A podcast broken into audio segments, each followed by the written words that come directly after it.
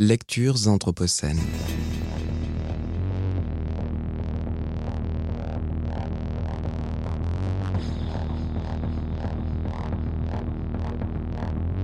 Lecture anthropocène. Bonjour. Pour cette journée sur le risque dans l'Anthropocène, j'ai choisi de vous lire un extrait de Éloge du danger, proposition 2, de Laurent de Sutter, publié au PUF en 2022 dans la collection Perspectives critiques. Instaurer le risque en catégories juridiques, économiques et politiques, reconnues par les règles de la société politique, était une façon de l'intégrer malgré tout à l'intérieur de ses coordonnées de soutenir que, même s'il échappait à l'ordre de la souveraineté, il y était récupéré de justesse. Cette récupération s'opéra dès la fin du XIVe siècle à Gênes par le biais du développement progressif d'une forme nouvelle de contrat, née de la théorie des obligations formulée par les penseurs de la scolastique tardive, dont Vittoria et ses collègues de Salamanque. Le contrat d'assurance afin de protéger l'investissement de ceux qui se risquaient sur les routes considérées comme les plus dangereuses du monde, à savoir celles de la mer, un système de garantie fut conçu, qui permettait aux armateurs de réunir des fonds sans que ceux qui les finançaient ne courussent un trop grand risque de perte. Grâce au contrat d'assurance, ce qui ressemblait jusqu'alors à une loterie put être plus ou moins maîtrisé, le risque se définissant comme ce qui, couru globalement, présentait une tendance générale à la normalité, une normalité qu'il devenait possible de lisser sur ce qui sortait du lot. Combiné avec l'invention des premières formes de calcul des probabilités, l'assurance permit de domestiquer le risque. Les spécialistes se disputent beaucoup sur la signification exacte qu'il convient d'accorder au concept de risque.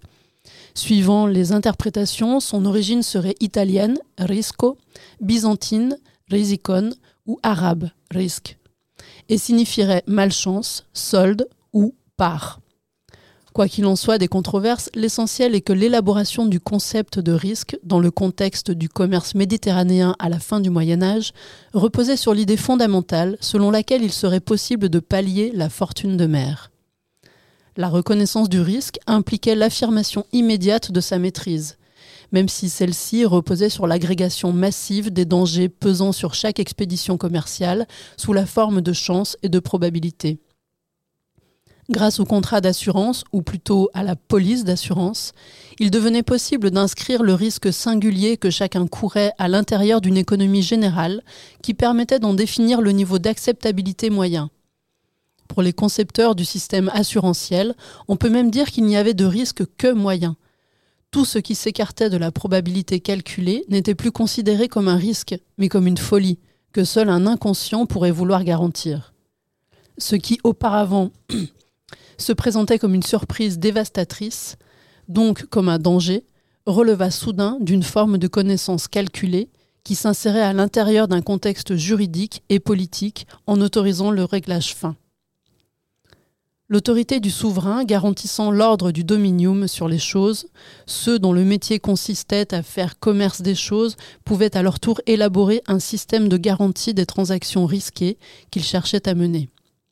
De l'auctoritas du souverain à la police d'assurance signée par un armateur s'opérait une dévolution de sécurité, une sécurité prenant la forme d'une convention juridique qui reposait, sur la, qui reposait sur la reconnaissance de la primauté de la loi et de ceux qui la représentaient.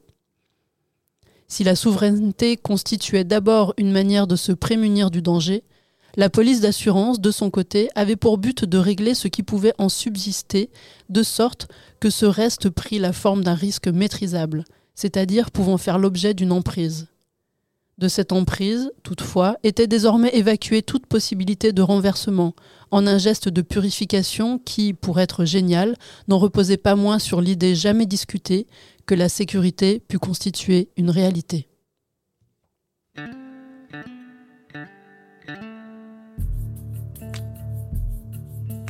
Lectures anthropocènes. Lecture anthropocène.